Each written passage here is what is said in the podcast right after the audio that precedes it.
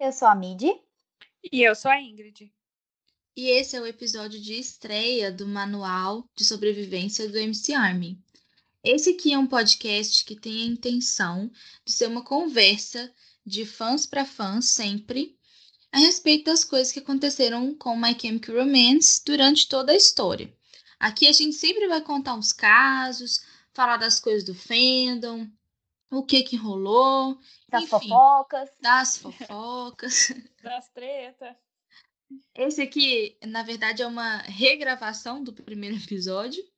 Então a gente está vindo do futuro para poder avisar que tem um milhão de episódios aí para cima e que os outros episódios estão tão legais quanto esse. A gente já falou de muitos assuntos legais e que a gente tem redes sociais. Quais são as nossas redes sociais, gente? Arroba Manual MCARM, tanto no Twitter quanto no Instagram. E também estamos no Spotify, no Deezer, no Apple Podcasts, no Google Podcasts, no Anchor. Então dá para escolher onde você quer ouvir, onde fica mais acessível para você. A gente está regravando porque esse episódio foi gravado pela primeira vez em maio de 2020. Estávamos começando, a qualidade não era muito boa, então a gente veio melhorar o nosso serviço aqui hoje. Exato. Porque esse é o episódio mais completo que a gente tem. A gente faz um, uma, uma visão geral e depois os outros são né, estudos específicos, como se fossem estudos específicos de alguns assuntos. Enfim, Ingrid, conta aí, Ingrid, dá o seu recado, aparece aí, Ingrid. A gente não se apresentou, é, é. aqui. Quem é esses doidos? A gente se apresentou no outro? Não lembro mais. Eu não lembro, gente. Eu nem. então tá, então a gente fala por cima, assim, só é seu nome, seu bairro, sabe? eu sou a Nath, Natália, todo mundo me chama de Nath, eu acho estranho quando me chamam de Natália. Tenho 25 anos e sou de Minas. Eu sou a Midi, eu sou do Espírito Santo. Na verdade, eu não sou do Espírito Santo, mas eu moro no Espírito Santo tenho 24 anos e sou vizinha da Ingrid, praticamente. É. Eu sou Ingrid, tenho 26 anos, a mais velha aqui, assim, a dona Coluna. E também moro no Espírito Santo. Isso, e a gente tá aí sofrendo com essa banda, já tem aí o que, uns 12? Não, que 12? Foi Ainda 12 demais. Ainda eu demais. desde 2005. Eu desde 2007. Não, eu tô desde 2008. As velhas do fandom resolveu fazer um podcast. Isso. A gente resolveu fazer esse podcast porque como a gente é muito antigo de fandom e com o retorno da banda muita gente nova apareceu, e esse é o Fred, gente, é o gato da Ingrid que de vez em quando aparece. Também tem o Galo, a gente tem uma participação especial de vez em quando, que é o Galo, que é o vizinho da Nath. Isso. E eu também tenho gatos que de vez em quando aparecem. É, é, gente, é um o meu, o meu Fred não tem não tem como segurar, gente, porque assim, eu me tranco no quarto para fazer e ele fica do lado de fora e ele fica reclamando e meio volta um episódio ou outro ele vai aparecer, não tem como. É. Todo mundo apresentado. Acontece, aparece. Mas o que eu tava dizendo é que a gente resolveu fazer esse, esse podcast porque, como muita gente voltou pro Feno depois que a banda retornou, entre aspas, é, muita gente ficava perguntando as coisas pra gente. O que aconteceu? Quando rolou isso, isso e isso? E a gente inicialmente queria fazer uma thread no Twitter, mas é muito assunto. Então não ia ter jeito de fazer thread. Por isso é, Eu lembro que a gente tava num grupo e que Isso. esse pessoal sempre ficava perguntando: ah, o que, que aconteceu nessa época? O que, que houve nessa época? A gente falou: então vamos, vamos, vamos resolver a situação para quem está entrando no Fendo agora. Vamos fazer um podcast que aí é de fã para fã. A gente, a gente tenta deixar a menos opinião nossa possível. É, quando a é gente, opinião a gente fala, aqui é, é nossa opinião. Geralmente a gente deixa explicado mesmo as coisas relacionadas à banda. Tudo bem se você não concordar com a nossa opinião em algum momento, mas isso aí não tem problema. A gente, a, nós três aqui mesmo também, a gente tem opiniões, algumas Divergente. opiniões é, diferentes, então tá tudo ok. Isso. E vale lembrar que não é porque a gente é antiga de fendo que a gente sabe tudo, tá? É. Pode ser que às vezes a gente fale alguma coisa aqui que não esteja 100% correto. Apesar de que a gente pesquisa muito para fazer as pautas, não é só com base na nossa memória, né? Porque a memória do ser humano é falha. A gente pesquisa, de vez em quando a gente chama pessoas para participar com a gente também. A gente faz parte do fandom no Twitter. Então, se você tá no Twitter e quiser dar um alô pra gente, segue lá o perfil do manual. Nossas DMs estão sempre abertas para sugestões, para crítica, para bater um papo, para divulgar coisas legais. Então, é, a, gente, a gente brinca que a gente é velha, mas é na humildade, tá? A gente jura que é na humildade. É brincadeirinha. é brincadeirinha. Então tá, gente, vamos começar então? Acho que vamos. apresentações feitas. Vamos lá, a gente começa contando a história da pré-banda, né? Como que a gente chegou até aqui. É, a gente, não sei se vocês já sabem, mas eles, é, é, a banda começou em Nova Jersey porque eles eram de lá, né? Nova Jersey é um estado dos Estados Unidos e eles moravam na região de Belleville, é, no condado de Essex. E o Ray morava numa cidade que chamava Kearney, é, que ficava ali na mesma região, pertinho. Isso. Aí, para a gente ter uma noção aí da idade dessa galera, é, vamos falar um pouquinho das datas de nascimento, né? O Gerard é o mais velho, ele nasceu em 9 de abril de 1977. Então agora ele tá com 44, gente, tô doida? 44. Isso. Na, no momento desse podcast sendo gravado, em 2021, ele está com 44 anos. Em seguida vem o Ray, que também é de 1977. Ele faz aniversário dia 15 de 7 é o quê? Setembro? Julho. É, é. Olha, Julho. Eu pensei na minha mãe. Estou sabendo é nada. Peraí, gente. Julho.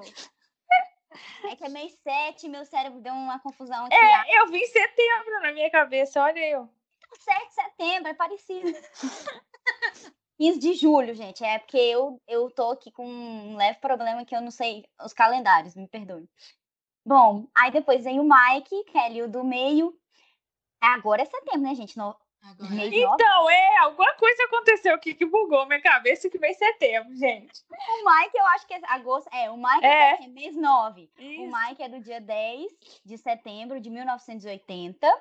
E o nosso caçula mais birrento, que é o Frank, que ele é de 31 de outubro. Esse não tem como errar, porque ele não joga tem. na cara de todo mundo que ele nasceu no Halloween, Nossa. né?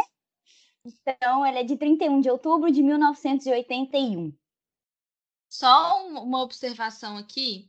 Vocês vão observar nos episódios mais para frente que, assim, no fandom, cada um escolhe um, um, um membro da banda para poder cuidar, né? Adotar. Adotar. Nós três somos que a gente chama de Frankenstein, né? A gente vai passar muito pano pro Frank aqui, gente. Depende. Não, não, amiga. É pano Eu quando pode se passar. Mesmo. Meu armário tá cheio. Não, mas é, é, porque até agora ele não fez nada que não dê pra passar um paninho. Até agora, até a data. É. Mas a gente gosta de todo mundo, tá? É porque eu, por exemplo, tenho um apego grande no Mike também. A Nath, ela finge que não é, mas ela é Gerard. Ela ah, é eu adoro a Gerard também. Então, e o Ray, como ele é o mais perfeito de todos, Deus Supremo, todo mundo adora, não tem nem o que falar. É. é aí a gente vem para a época do colégio, né? A gente a gente tem informações assim de que o Michael Gerard e o Ray eles estudaram no mesmo colégio. Mas a gente não sabe, a gente é porque assim a banda em si não costuma muito dar informações de como eles eram antes da banda. A gente já quase não tem informações da banda formada, né? Antes, então, então a gente não sabe, a gente não tem informação nenhuma se o Ray era amigo deles na época, é, mas também a, a, a, informação de que eles estudaram juntos não é 100% confirmada.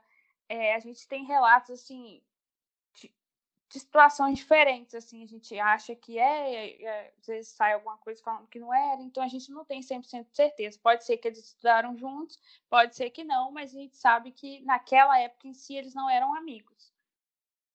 E a gente sabe que o Frank, só, né? Só uma coisa, gente, a gente esqueceu de mencionar que o Mike e o Gerard são irmãos. então, é, só para deixar Gerard Way, Mike Way. Isso. E a gente vem pro Frank, né? Porque o Frank sempre tem que ser diferentão, assim, em tudo. Ele estudou num colégio privado, na época, um colégio católico. Santo Frank. Sim, imagina, gente. Uhum. No colégio católico. Com eu mesma. Não, eu trabalho no colégio católico, gente. Não, e ele sempre deixa claro que ele estudou no colégio católico e ele sabia dar nó em gravatas, entendeu? Então, Isso. por causa disso. Então. Bom, aí a gente vai para uma figura muito importante na história da banda, que é a Helena. A Helena era a avó do Gerard e do Mike, e ela teve, ela exerceu influências artísticas muito fortes sobre os dois. Foi ela que ensinou eles a cantar, a pintar. E o primeiro relato de apresentação artística que o Gerard tem foi de uma encenação do Peter Pan no colégio, quando ele estava no quarto ano. Aí a Helena né, ensinou ele lá as coisinhas e fez a fantasia para ele. Ele mesmo contou essa história. Helena é muito importante, ela vai aparecer é, muito ao longo da história aqui que a gente vai contar. Inclusive, tem uma música, a música mais estourada do My Camp tem o nome dela. Isso. Bom, aí agora a gente chega nas carreiras universitárias, para a gente saber um pouquinho o que, que eles faziam antes de formar a banda. Em 1995, meu Deus, velhos. em 1995, o Ray e o Gerard eles se formaram né, no ensino médio, lá no high school, até porque eles são do mesmo ano de nascimento. E o Gerard, como ele sempre teve essa veia artística muito forte, ele foi para uma universidade em Nova, em Nova York chamada Escola de Artes Visuais. E lá ele estudou belas artes até 1999, quando ele se formou, né? Então ele é formado em belas artes. O Ray, ele foi para uma outra universidade chamada William Patterson e ele fez um curso de edição de vídeo. A gente não sabe se ele terminou esse curso, há quantos anos esse curso, mas a gente sabe que ele foi lá fazer. Se terminou, eu não sei, talvez sim, talvez não. E o Frank, quando ele se formou do ensino médio, ele começou um curso de psicologia. eu adoro contar essa parte. Isso, isso nunca deixa de ser engraçado. Mano, nada a ver. Assim, sem estereótipos. O psicólogo ele pode ser como ele quiser, mas é porque o Frank tem tanta alma de roqueiro, guitarrista, que você não imagina ele fazendo mais nada. Se você conhece o Frank, você já sabe o motivo da risada. É, assim, é com todo respeito aos psicólogos, mas é porque ele, ele nasceu para ser rockstar, gente, não tem jeito. E aí ele começou esse curso de psicologia em uma universidade chamada Rutgers University, só que ele não terminou, largou tudo, queria ser do rock, vamos, vamos embora, né? Largou para trás e virou roqueiro. É, aí a gente vem para as primeiras bandas dos integrantes, né? O que, o que o fandom sempre bate na mesma tecla é que inicialmente o Gerard ele queria ser guitarrista, acreditem ou não. e ele chegou a tocar Gente, pelo amor de Deus, quem já viu o documentário do, do My Chemical, o Gerard com a guitarra na mão, chega até a ser engraçado. Mas hoje em dia ele aprendeu. É isso Depois que, que acabou a banda, ele aprendeu. Hoje em dia ele toca, gente, mas naquela época ele era muito ruim.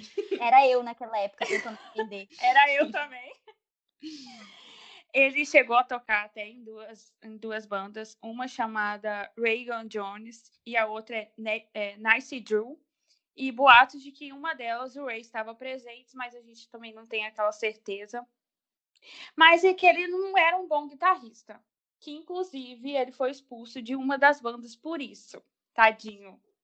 Imagina. Eu estava até lendo uma entrevista esses dias que ele é, ele foi expulso porque pediram para ele aprender a tocar uma música que eu acho que era Sweet Home Alabama, se não me engano. Energy, é. É, e aí ele não conseguiu, e aí mandaram, cara, você não consegue tocar essa música, tchau. É isso. Imagina, essa música é fácil, vou procurar a cifra depois, porque se for fácil e ele não conseguiu, tadinho. Mas é porque é um clássico, né? Sweet é. Home Alabama é um clássico. Tipo assim, acho que a banda deu a entender que, tipo assim, pô, velho, se você não sabe tocar um clássico, você não tem como ser é. guitarrista. É, é tadinho. É, aí depois de ser expulso de uma dessas bandas, né, ele falou, não, vou, vou entrar na minha carteira, na minha, na minha carreira artística mesmo, vou focar nisso, porque banda para mim não tá dando. E o Ray teve uma outra banda também chamada é, The Rodneys, que chegou a gravar um álbum em 1998, é, chamado Soccer Town USA. O Matt, que foi um um dos, um, o primeiro é, baterista do My Chemical, é, também chegou a fazer parte dessa banda. Então, se vocês olharem, o My Chemical, de certa forma, ele sempre estava interligado de algum jeito. uhum. dois aqui, dois ali, um ali. E o Frank tocava, tocava numa banda também. Ele tocava guitarra e era vocalista de uma banda chamada P Pense Prep, que também chegou a gravar um álbum chamado Headbreaker in Studio. E o álbum tá no Spotify, tá? Eles lançaram esse Graças ano. a Deus. Ao Depois universo. da Ingrid implorar e chorar. Inclusive, a, a, a, música é muito boa, gente. É. Prep era uma banda e tanto. É diferente do que o Frank veio a fazer depois, né? Que o Prince Prep era uma banda, assim, vocal, mas não tão gritante. Você consegue escutar as músicas mais tranquilo, porque pós ela, o Frank já veio mais com bandas mais pesadas. Então, é um, foi um puta CD, eu achei. Também é acho. bom. Bom, e aí, o que que aconteceu, né? Em 11 de setembro de 2001, a gente já sabe que aconteceu o atentado às Torres Gêmeas, é, lá em Nova York. E nessa época, o Gerard estava trabalhando no escritório da Cartoon Network, que ficava lá perto de onde aconteceu o atentado. E aí, como ele testemunhou isso acontecer, é, acabou que o atentado mudou a percepção dele sobre a própria vida. E aí, nessa época, aconteceu aquela fase muito famosa em que ele foi morar no porão das, da casa dos pais dele. É, ele pediu demissão do emprego, decidiu que queria seguir outro caminho, decidiu que queria ser músico, né? E a música Skylines and Turnstiles faz referência a esse momento em específico. Essa música tá lá no Bullets, que inclusive tem análise detalhada do Bullets lá no futuro, lá para cima. Vai lá escutar. Enfim, é, é, isso. É legal falar, aliás, não é legal, né? Mas só pra gente lembrar que ele deu uma entrevista, eu não vou lembrar para onde, mas ele deu uma entrevista falando que, assim, naquela confusão do ataque das Torres Gêmeas, todo mundo saiu do prédio e eles olhavam assim para cima e tava aquele negócio de gente gritando, fumaça, é. sangue, confusão para todo lado. E aquilo deixou ele muito chocado, né? Realmente não deve ter sido fácil para quem pre é, presenciou isso, com certeza. É, ele já mencionou várias vezes que foi, um, foi uma coisa que gerou muito trauma, assim. E é compreensível, né, gente? Imagina. É. E aí a gente deixa uma curiosidade aqui, que em 1989, o Jurassic na época tinha 16 anos, apareceu num talk show para falar a respeito dos crimes de um assassino em série chamado Jeffrey Dahmer. Estavam sendo publicados em quadrinhos. Aí ele apareceu lá. Tem isso no YouTube, vocês conseguem achar. Tão novinho, tão fofinho. Uhum. Uhum. Bom, aí a gente chega na formação da banda. Chegamos no momento em que o My Chemical Romance vira o My Chemical Romance de fato. A formação inicial, embora a gente tenha falado até então de quatro pessoas, né, que é o Gerard, Mike, o Ray e o Frank, na verdade a formação inicial, a primeira, não era essa. A gente tinha uma ilustre presença, que é do Matt. Eu não sei falar o sobrenome dele, gente. É Pellicer, né? Pellicer, aham. É. é.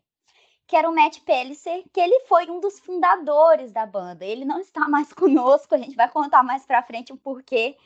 Mas naquela época a formação era o Ray na guitarra, o Matt na bateria o Gerard nos vocais e o Mikey no baixo. O Frank ele ainda não fazia parte dessa formação inicialzinha ali. É, então, como que essa formação aconteceu, né? O vocalista da antiga banda do Ray apresentou ele para o Gerard, então aparentemente eles realmente estavam ali no mesmo círculo, mas não se conheciam. Aí eles foram formalmente apresentados e aí o Gerard convidou o Ray para formar uma banda. E o Ray convidou o Matt, que também era o ex-companheiro dele, né, de banda. E aí faltava um baixista. Sobrou para quem? Pro Mike. Pro Mike. Então, já tinha baterista, já tinha guitarrista, já tinha vocalista, sobrou pro caçula na época, né? Vou fazer o quê? Tocar baixo. E ele não sabia, gente. Ele teve que pegar o baixo e aprender, se virar nos 30, é, estilo o desafio do Faustão, para aprender em muito pouco tempo a tocar baixo para entrar para a banda. E, para provar que ele é um ser supremo, foi ele que sugeriu o nome da banda. Então, o My Chemical Romance tem esse nome por causa do santo Mike Way.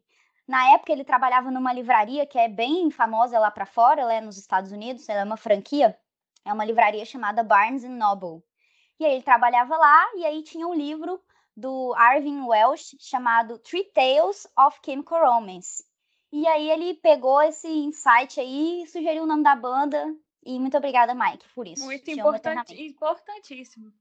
Importantíssimo. Inclusive, a gente vai falar um pouco nos próximos episódios que o Mike, assim, para dar nome para a banda, ele é genial. Já deu nome para um monte de banda que vocês depois vocês ouvem lá, vocês descobrem. Se você estiver montando uma banda, manda vários replays para ele lá no Twitter. Quem sabe ele te dá uma ideia de banda. Uhum. Imagina! E a genialidade, né? Porque o nome da, do Mike é um, é um nome muito bom. É muito. Ah, é maravilhoso. Eu amo esse nome. Eu é, também. Muito, muito bem pensado. Ai, não sei. Muito bom. Uhum.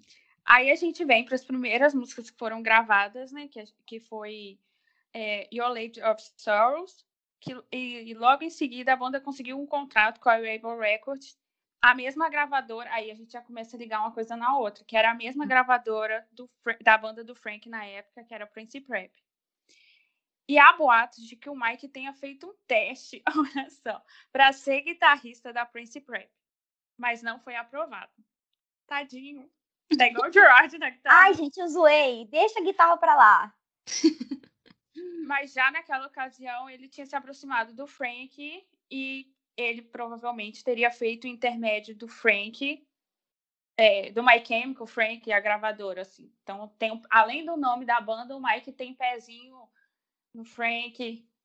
Mas isso é boato, é, é boato de feno, viu, gente? Não tem como saber se é verdade. Não. Porque é aquela coisa, né, gente? A gente vai deixar bem claro, a gente pesquisa coisa relacionada à banda. Mas você que está entrando no fandom agora, você que faz parte do fandom há muito tempo, vocês sabem que tirar qualquer informação relacionada ao My Chemical é muito difícil. Uhum. Eles são muito reservados, principalmente tanto na vida pessoal deles quanto em relação à banda. A gente sofre para qualquer informação, assim. Então a gente tá deixando bem claro na pauta assim coisas que a gente sabe e a gente colocou alguns boatos que pode ser que tenha acontecido, pode ser que não, fica ao seu critério acreditar ou não nisso aí. É. Famoso fanfic de fandom, tem é. várias. Oi, gente, um negócio aqui. É, uma das primeiras músicas gravadas foi Our Lady of Sorrows, mas a primeira escrita não foi Cubicles ou eu tô doida? Ou foi Skylines and Turnstiles? Não sei mais. Amiga, é porque eu já assisti um monte delas, né? Já pré-banda. Então, assim, é... eu não tenho certeza qual foi exa a, a, exatamente a primeira. A eu gente falou lá no outro episódio. Tinha um negócio de Cubicles, de ser uma das primeiras. Foi uma das primeiras, então, aí. Cubicles, Skylines and Turnstiles, All Lady of Sorrows, tá tudo no mesmo bolo, então. É, a gente é. Tem, que, tem que lembrar, porque aqui a gente fala que foram as primeiras a ser gravadas, mas a gente não sabe qual foi as primeiras a serem escritas. Eu acho que essa talvez seja uma das primeiras que foram escritas, não? Isso, é. mas lá, lá, no episódio de Bullets tem isso, eu tenho certeza. É. Vamos é a nossa memória. Ok. E aí, como que aconteceu a entrada do Frank, então? Contextualizando, nesta época ele ainda estava lá na Vince Prep, né? É, como o My Chemical tinha feito um, contato, um contrato com a mesma gravadora, que é a Eyeball Records, é, o Frank se apaixonou pela música do, do My Chemical, assim, imediatamente, e ficou muito amigo do pessoal. É, Frank já contou algumas vezes que eles se conheceram de fato numa festa da Eyeball Records, porque a Eyeball Records é uma gravadora pequena, ou pelo menos era naquela época, é, de Nova Jersey. Então, assim, eles davam umas festas é, em, como é que a gente chama? Em porão da casa das pessoas, em jardim da casa das pessoas, festas pequenas, house parties, né, que eles falam. E eles conheceram em uma delas. E aí ele ficou, virou fanboy imediatamente. Ele fala que ele andava no carro com a fita de de como é que a gente chama, gente? DM das músicas do My Chemical. De funk ele ficou assim de cara. E aí ele acabou cedendo o espaço onde a Pence ensaiava para o My Chemical poder ensaiar também. E aí ele ficava vendo os ensaios, ficava tietando lá. Ele também conseguiu vários pequenos shows para o My Chemical é, né, ia acompanhando tudo. Só que a Pence, nessa época, já não estava boa das pernas. Parecia que o pessoal estava brigando, e ia, ia acabar, né? Ia, a banda ia terminar logo naquela época ali. Terminou. E aí, quando a banda acabou, quando a Pence acabou, em 2002, o Gerard convidou o Frank para ser o segundo guitarrista do My Chemical, né? Porque o, o Ray virou o guitarrista dos solos e o Frank virou o guitarrista de base, é assim que a gente fala? Não, é contrário, amigo. Ah, não sei. Não, é porque é, eu não sei a tradução. É de base, é assim. O Ray é dos solos, que né, Isso. é a parte uhum. mais difícil. É porque é o rhythm que é fala, né? Não? É. Isso. Guitarra é rítmica? Eu não sei, gente, não sei traduzir é, isso. É, porque a gente não tem conhecimento técnico, mas o, é. o Ray não é, não é assim, né? Não é um mais importante que o outro, mas não. imagina que o Ray, ele é da guitarra principal, que tá tocando parece que mais forte na cabeça da gente. Uhum. E o Frank é o que entra para dar o complemento da guitarra do Ray. Isso, é basicamente isso. É, só que o seguinte, isso aí aconteceu dias antes da gravação do primeiro álbum do My Chemical. Então, My Chemical estava gravando o álbum e a formação da banda ainda não estava completa. É, e se você está ouvindo esse podcast, se você olha no espelho e fala assim, eu sou o maior fã do My Chemical, Mentira. Pode tirar isso da sua cabeça, tá? Porque o Frank deixa muito claro que ele foi o primeiro e é o maior fã do My Chemical. Então, assim, não tem pra gente. Eu acredito nele. Eu também. Ai, gente, deixa eu aproveitar. Eu sempre gosto de contar essa história, que é uma história assim que eu fico muito emocionadinha, bobinha quando eu lembro. Nessa época que o My Chemical tava lá, né, na preparação para gravar o Bullets, que é o primeiro álbum, tava lá no estúdio. É, primeiro, contextualizando, o My Chemical tem uma biografia, tá? Um livro biográfico escrito pelo Tom Bryant, e esse livro se chama The True Lives of My Chemical Romance, The Definitive Biography. Bom, aí tem essa biografia lá, que são trechos de entrevista, um pouquinho de história que eles contaram. Eu acho que esse livro não tem traduzido para português, mas dá para conseguir em inglês. E fazendo uma propaganda aqui de uns colegas nossos, a, a Frank Aiero Brasil tem vários trechos desse livro traduzido no Twitter. Se você quiser olhar, é um trabalho bem bacana.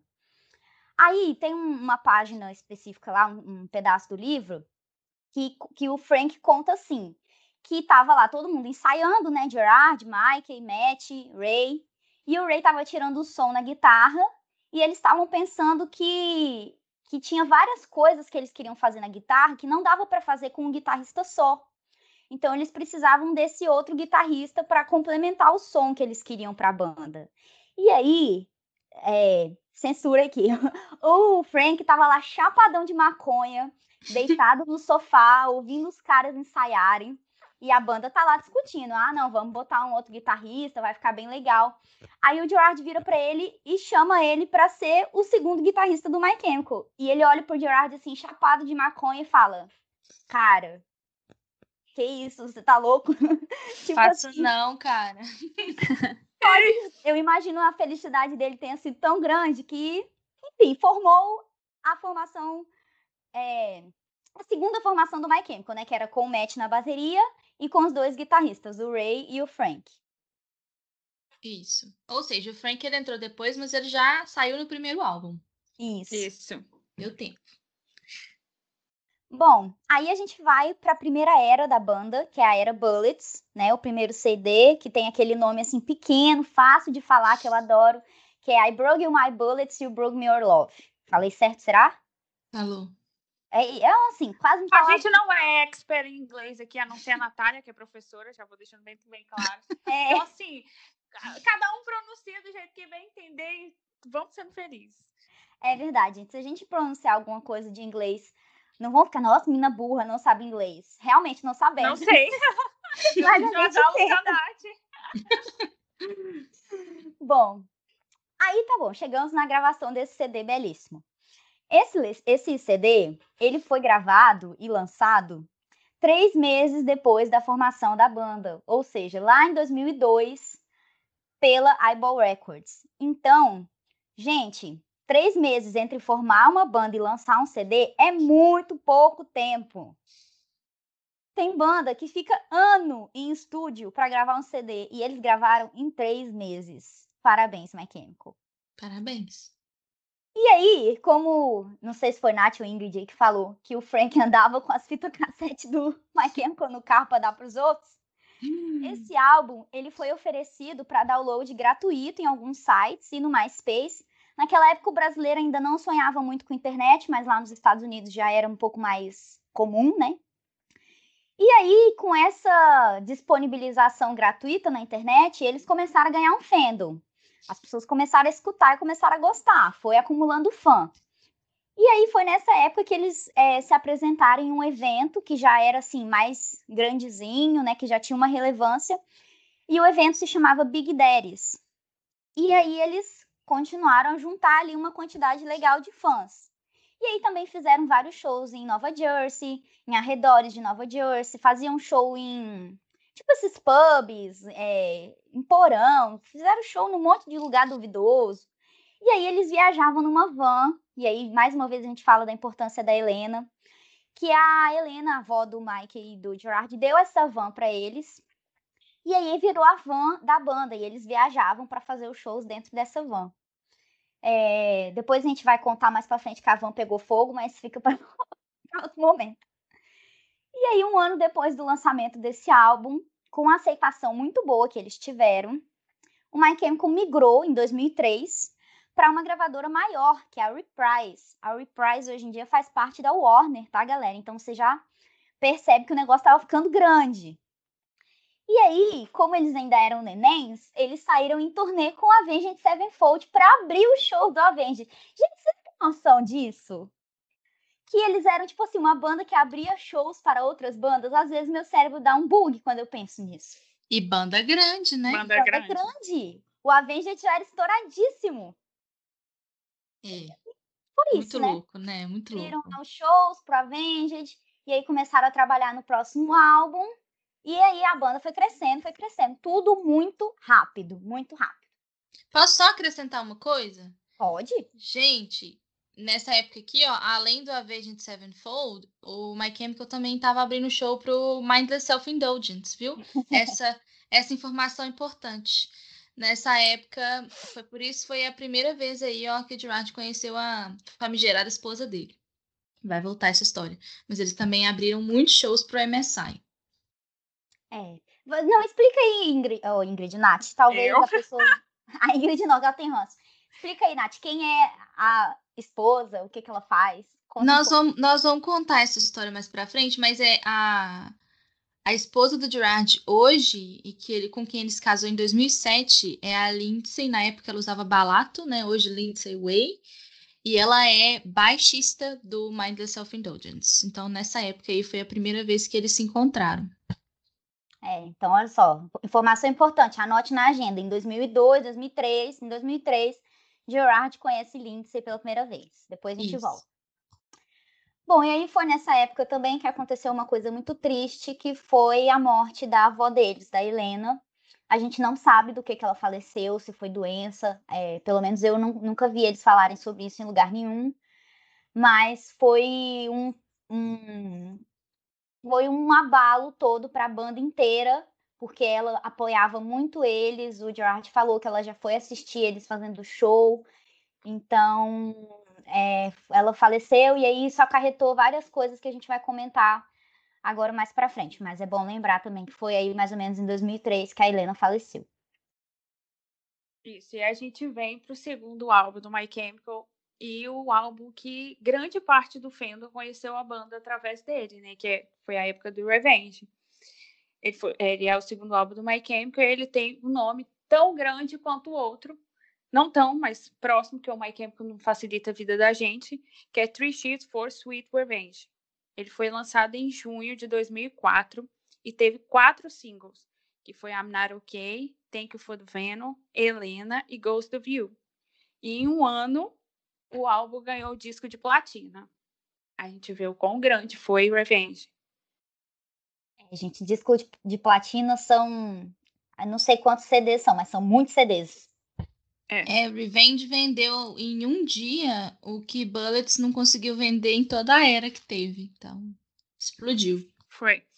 E um mês depois do lançamento do álbum, o Matt, que até então estava em Bullets, saiu da banda por motivos de briga, uns rumores de briga, e Bob substituiu.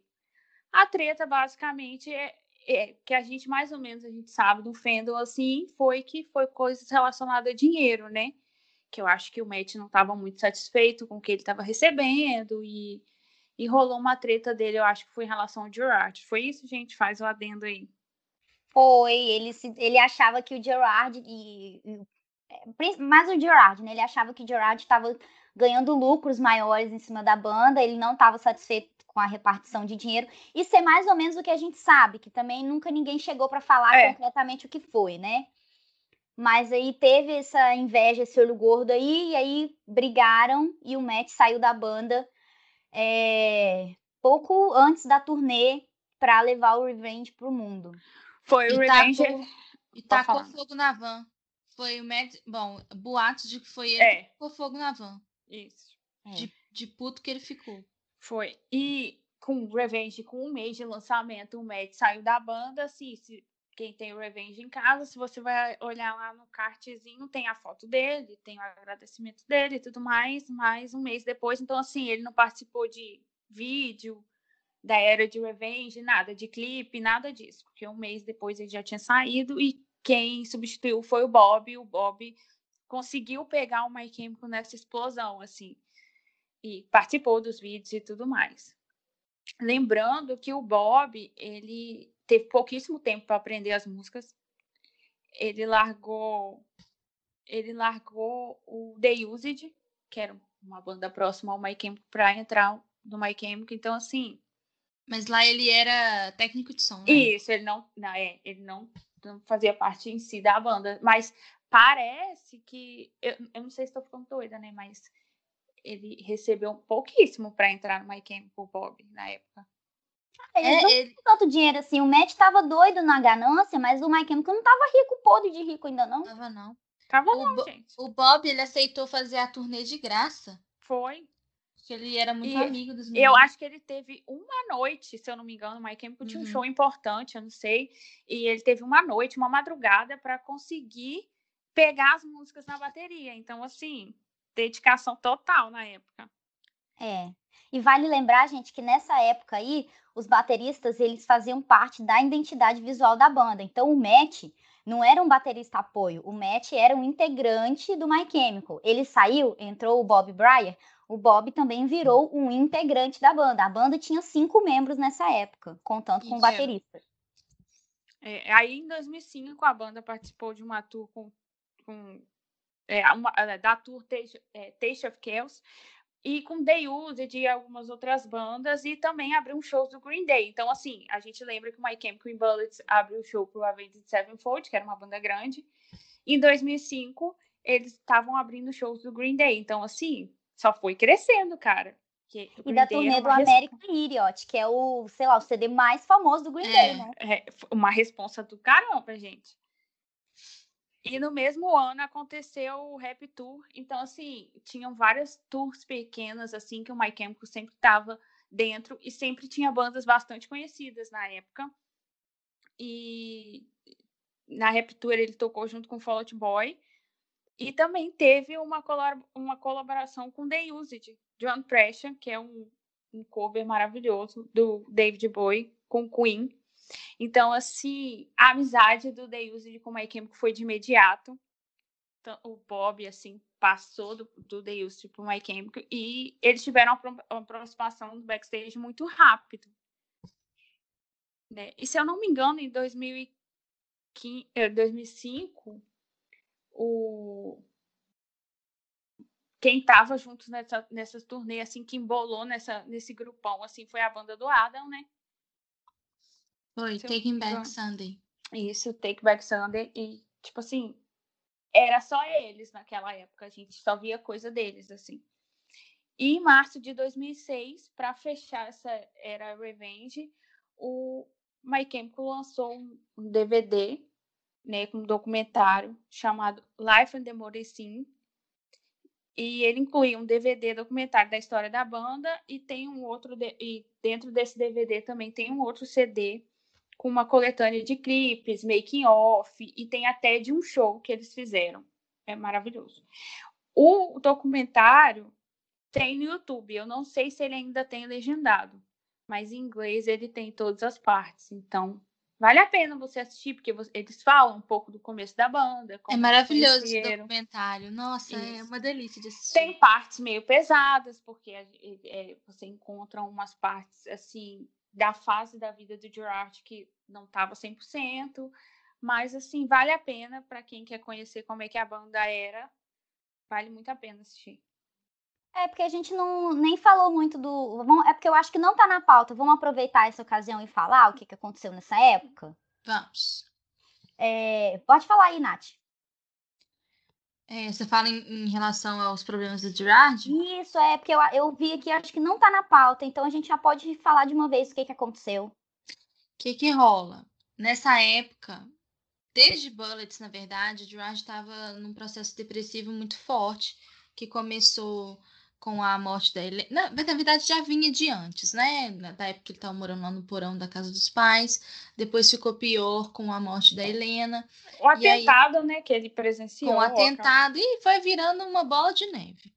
E aí é, ele começou a abusar de álcool e remédios de pre prescrição. Teve uma época também que ele começou a usar cocaína, bem nessa época aí do, do Revenge. Então, Gerard ficou muito mal, gente, muito mal. Lá no documentário a gente vê que tem, tem várias cenas em que ele tá muito bêbado, que ele tá drogado mesmo, ele não tá bem. E nessa época, ele, ele fala até hoje que ele achou que ele ia morrer nessa época. Eles chegaram a fazer um, uns shows no Japão e ele conta a história que ele achou que ele não ia voltar de lá, que ele nem levou roupa. Ele fala na entrevista que ele nem levou roupa, porque ele tinha certeza que ele ia morrer lá é, de tão ruim que estava a situação. Aí, nessa época, ele se aproximou do Butch, que também estava passando, Butch, vocalista do The Used, que estava passando por uma situação também muito difícil, também estava com abuso de álcool e drogas, ele tinha passado por uma situação que tá lá no episódio do Butch, se não me engano, é o número 6, mas, enfim, acho que ele tinha pedido, perdido a noiva dele, que estava grávida. Nossa, foi uma confusão.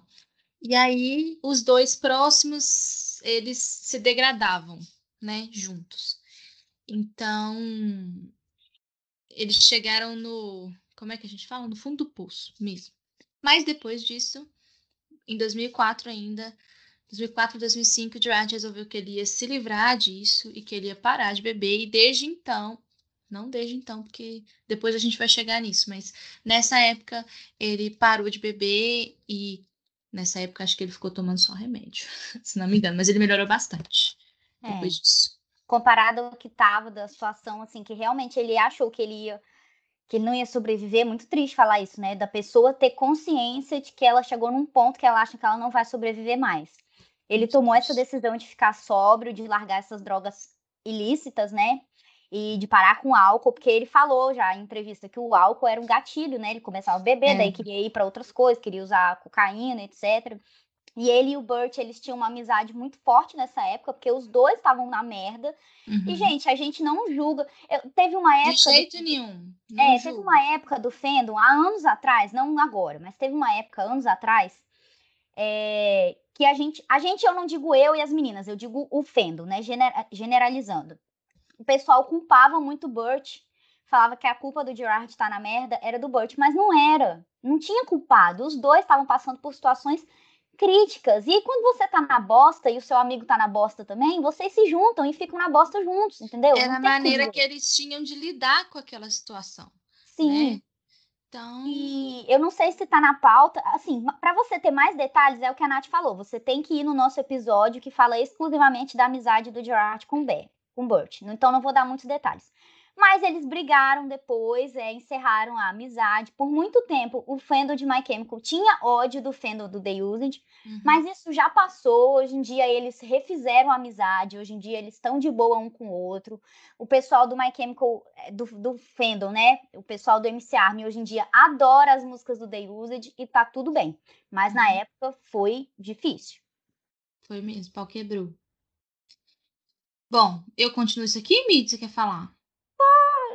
Pode ser eu, então. Fala aí. Ah, tá. E só para falar, gente, que essa, que essa tour que a Ingrid falou, que é o Arpet Tour, ela sempre foi muito importante nos Estados Unidos, que as grandes bandas, assim, ascensão do rock, do punk rock, sempre tocavam. Então teve show do Paramore, tinha show, né, do Deus, de esse povo, tudo assim que tava muito no hype. Por isso que é muito importante falar que o My Chemical logo no começo já estava participando disso. É, Amiga, você não quer trocar, não? Você, eu falo de The Black Parade, você fala de Danger Days. Perfeito, vai. Ai, vocês vão entender mais pra frente. Cada um tem uma favorita aqui.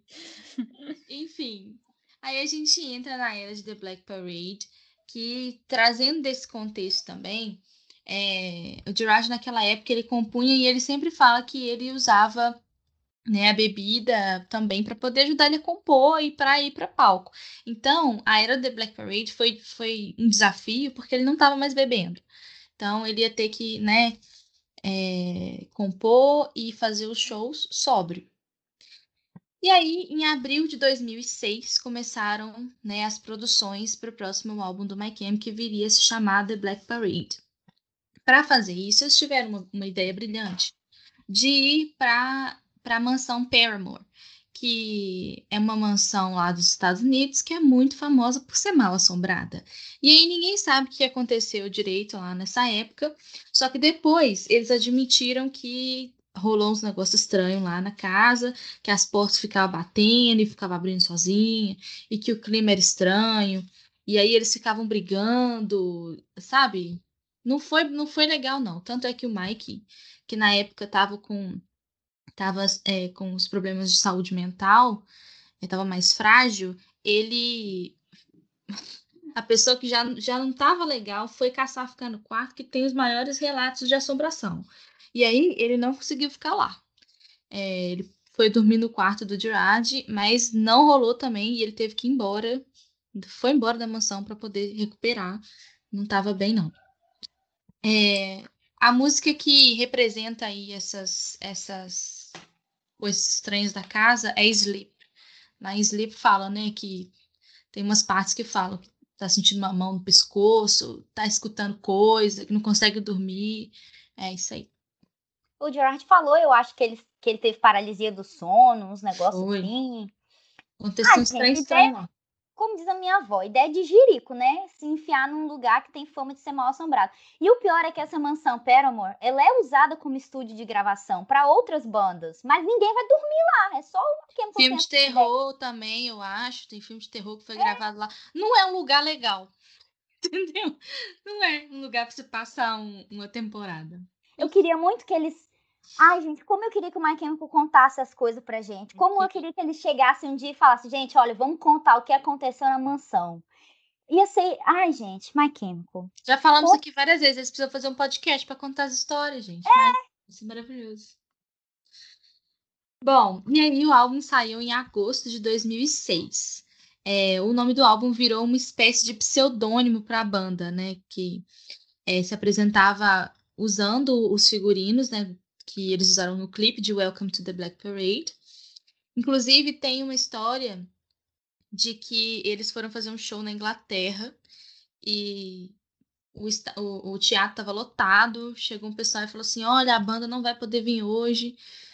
É, porque aconteceu um problema, vai vir aqui uma banda que se chama The Black Parade para se apresentar. E o público ficou puto da vida, porque não sabia, né? Nessa época não tinham divulgado o nome do, do álbum ainda, ficou puto da vida. Quando eles apareceram no, no palco, eram eles vestidos com aquelas roupas que mais tarde seriam as roupas do clipe. É, e virou o pseudônimo. E aí, em 2007, eles foram fazer a tour. É, inclusive, eles foram fazer tour junto com o Muse. Fizeram mais de 100 shows no mundo inteiro. Em 2007, ainda, em, gente, 2007 foi o ano, viu? É, a banda participou de uma tour polêmica pra caramba. Tem muito vídeo dessa tour aí no YouTube afora, que é a Tour Project Revolution. Lembrando que os vídeos é assim, formato de batata, mas você acha? É, dá pra ver, tá? Não tem uns que tão bons até, que parece que foi televisionado. Tem o triste, bons. é, o triste que parecia que tinha alguém filmando o tempo todo, ou sei lá se eles iam lançar alguma coisa relacionada a isso depois, mas nunca veio à tona. Mas tem uns vídeos aí que dá pra É, eu acho que tá, passou em transmissão ao vivo para televisão naquela época lá, mas não, não chegou a virar DVD, não. Tinha uma época que rolou um boato que ia virar DVD, mas não rolou. É, e aí, essa, essa tour era com muitas outras bandas, bandas grandes, inclusive eu acho que era organizada pela banda Linkin Park, é, mas aí saiu em, em, em tour o Linkin Park, Placebo e o Mindless Self-Indulgence voltou. Você não falou o nome, amiga, da tour. Não falei Project Revolution. Falou. Project Revolution, que a gente também chama de ProHev. Famosa ProHev. Aí, no fim da ProRef, o que aconteceu? Lembra da Lindsay que a gente falou lá em cima? Gerard, no último tour, no último show da tour, resolveu o quê? Casar com ela. Isso que aconteceu. Casou. Tá com ela aí até hoje. Não, gente, mas calma. Não é, ai, mas por que, que vocês estão rindo, né? O que, que tem ele casar? Não. Não é? Vamos contextualizar. Nós também temos um episódio que fala de todos os amores e desamores de todo mundo da banda, todas as fofocas românticas. É o segundo episódio, chama justamente Amores e Desamores. Lá a gente explica melhor. Mas se você caiu de paraquedas, está aprendendo agora sobre o mecânico, preste atenção. O Gerard teve algumas namoradinhas, algumas namoradas ao longo desses anos, de 2002 até 2007. Isso. Só que a gente falou que ele conheceu a Lindsay lá em 2002, né? Mas a, uhum. gente não, a gente não tem nenhuma informação de que eles namoraram naquela época. Porque em 2002 o Gerard tinha uma namorada de muitos anos chamada Kate. Então ele só conheceu a Lindsay. Aí passou a Kate, passou a Elisa, que também é uma doida que ele namorou, passou todo mundo. Ele. Passou o Frank. Passou o Frank, que é. para quem não sabe, é, eu e as meninas somos freehards, que são pessoas que acreditam que o Frank e o Gerard tiveram um envolvimento amoroso. Se você não acredita, cara, não precisa pagar de doido e falar, não vou ouvir esse podcast mais. A gente respeita, pode ficar na sua. É só tá brincadeirinha, gente. É. Mas enfim, o que, que acontece? Passando essas namoradas todas do Gerard, ele se reencontrou com a Lindsay em, 2006, em 2006, né, em 2007, na verdade, nessa ProRev aí. Em três meses, três meses, ele casou com ela. Três meses de namoro, gente, porque quando a ProRev começou, ele tava com a Elisa, que era a antiga namorada. Aí acabou o namoro com a Elisa. Aí ficou três meses namorando a Lindsay. Aí depois de três meses de, de namoro, achou que foi de bom tom casar com ela. E aí casou no backstage do show. É, não, não foram nem pro cartório, gente. Eles casaram no backstage do show. Ai, ai, parece que deu certo, né? 14 anos depois. É, estão juntos, estão... tem uma filha que é a Bandit. Então, assim, para mais detalhes, e se você está curioso por que, que essas meninas estão com tanto ranço da Lindsay, vá ouvir o nosso podcast sobre amores e desamores que você vai entender. Você vai entender tudo. Bom, e aí é, muitas coisas aconteceram né, nessa época aí. É, essa foi a era de maior sucesso do My Chemical, na época que em Revenge eles estouraram nos Estados Unidos e na Inglaterra, mas assim, The Black Parade levou My Chemical Romance para o mundo. Eles ficaram assim muito famosos. Foi nessa época, inclusive, que estourou mais aqui no Brasil. E aí, gente, aconteceu um monte de treta aí nessa época. O... Depois da treta da mansão, o Gerard e o Bob se machucaram durante as gravações de Famous Last Words. É, o Gerard torceu o tornozelo quando o Frank achou que seria uma ótima ideia pular em cima dele no meio da música. Tem isso no YouTube também. E o Bob se queimou, porque tem uma parte que sai uns fogos assim do lado da bateria e queimou o braço do Bob. Queimadura foi, de terceiro grau. Foi feio o negócio. E durante a tour do, do The Black Parade, muitos, todos os membros do My Chemical e os membros do Muse que estavam fazendo tour com eles tiveram uma grave intoxicação alimentar e eles precisaram cancelar seis shows da tour. O Mike também saiu da tour em 2007 para passar um tempo com a então esposa dele, a Alicia, que hoje não é mais esposa dele, não é a de hoje, gente, é outra. É, e o Frank também teve que abandonar alguns shows na América Latina em 2008, porque a avó dele faleceu. O Bob, além das queimaduras, também teve uns problemas no pulso, que tiraram ele da, da tour aí por, por alguns shows. Ou seja, 2007, amalso, am, como é que é que fala? Amaldiçoadíssimo. Amaldiçoadíssimo. É, nessa, nessa época, gente, eles brigaram pra caramba, eles brigaram muito. É, inclusive, eles entraram em pausa depois do, do fim da tour. achando assim que a banda ia acabar. E eles pensaram em acabar com a banda nessa época, de tanta treta que deu a era de The Black Parade. Na minha opinião, a melhor das eras, mas deu muita confusão. É, foi gravado, dois, dois shows foram gravados dessa tour. Ambos estão no YouTube no mesmo vídeo. Um foi gravado no México, em outubro, e o outro foi gravado em Nova Jersey, também, num, num estúdio menor. Maravilhoso, famoso Hoboken.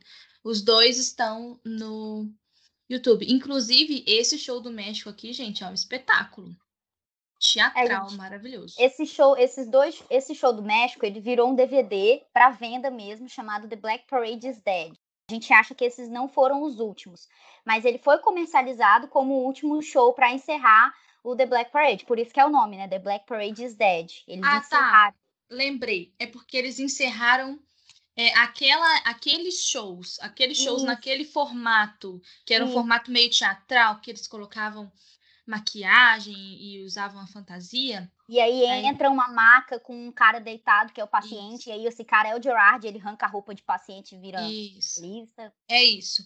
Por isso que fala The Black, The Black Parade is Dead. É o último show e eles mataram a Era naquele show que foi filmado. É isso. É. Aí no México, acho que um dia depois, no dia seguinte, eles gravaram outro show. Esse não foi comercializado em DVD, mas ele tá no YouTube, no canal oficial do My Chemical, que é o meu show sei lá, segundo preferido, não sei ranquear, mas que é o Veganza, que é Vingança ah. em espanhol, que é são músicas Ele é maravilhoso. Músicas do Revenge.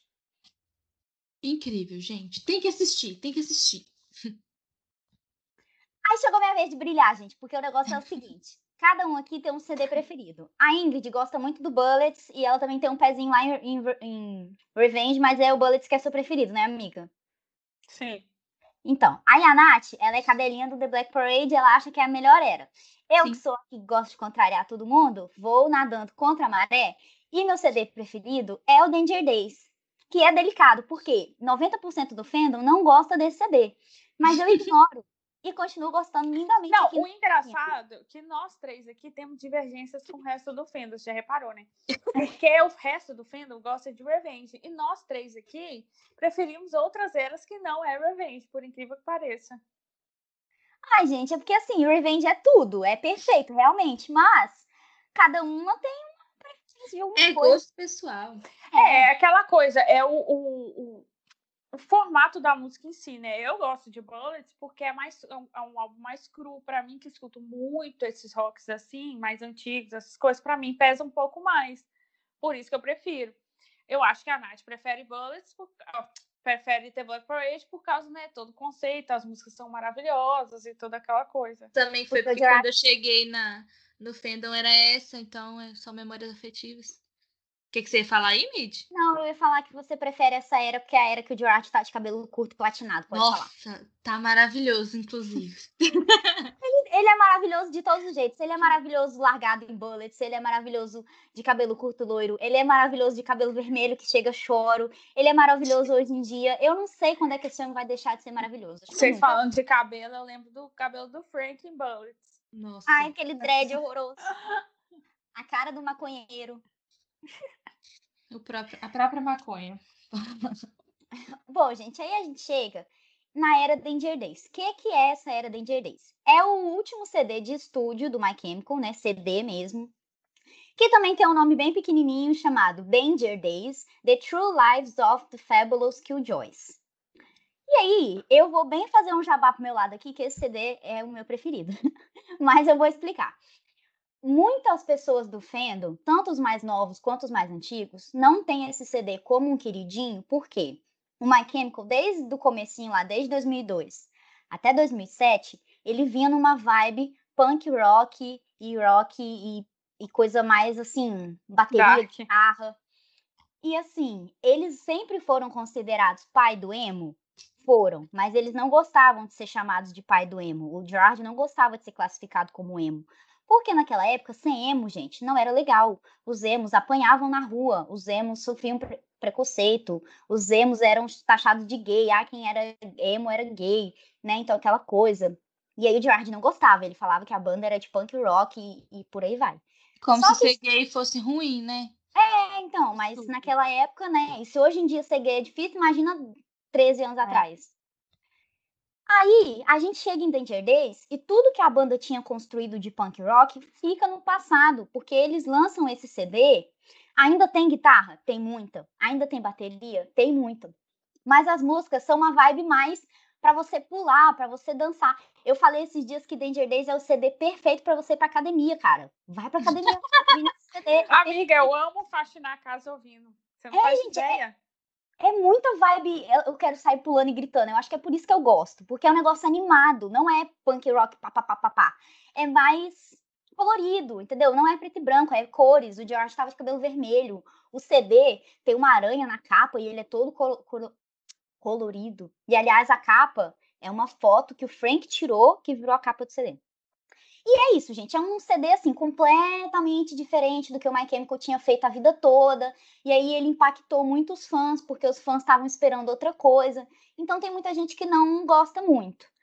Mas é uma, realmente uma questão de gosto pessoal. Eu acho incrível, eu acho maravilhoso, bem construído. E mesmo se você não gosta, vale a pena você dar uma ouvidinha, assim, com um coraçãozinho aberto. Esse CD tem uma das melhores músicas da face da Terra, que é o The Kids from Yesterday. Uhum. Eu não podia deixar de falar que essa música é maravilhosa. Se você for assistir o clipe, você vai chorar, porque o clipe são eles tocando em vários lugares, aquela imensidão de gente pulando e gritando, você fica arrepiado. Enfim. É aquela coisa também, né? Muita. Quando eu lembro quando o Dente Days foi lançado, o Fendel foi tipo assim. É, é, teve uma rejeição, assim, através foi. do Fendel, igual a Mindy falou, muito grande. Só que com o tempo, igual a Mindy falou, ah, é, muita gente está entrando no Fendel agora não gosta. Mas a gente, que já estava no Fendel naquela época, a gente passou a gostar. Quem não gostava, a gente aprende com vai mudando, sabe, a cabecinha da gente, a gente vai. Pode ser que essas pessoas hoje que estão entraram no fandom agora que não gostam, pode ser que daqui a uns cinco anos falem, nossa, Danger Days é muito bom, porque na época ninguém gostou, assim, o pessoal do fandom.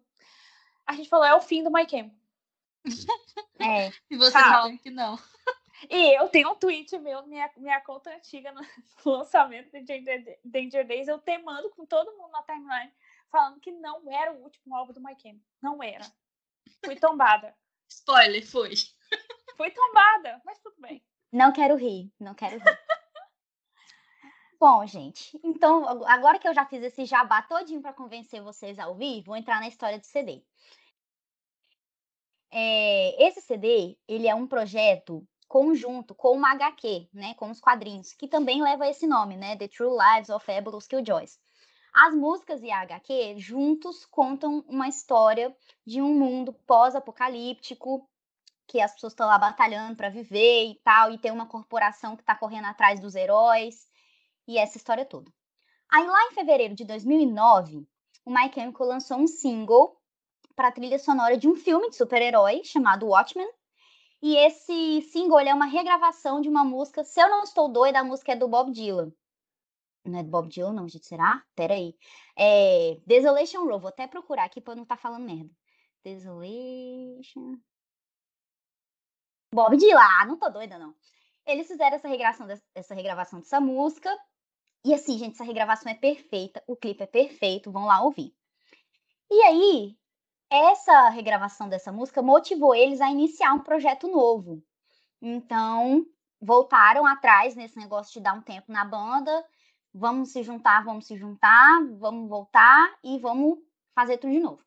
E aí o Gerard chegou com essa ideia de deixar para trás tudo que eles tinham construído e formar um conceito novo.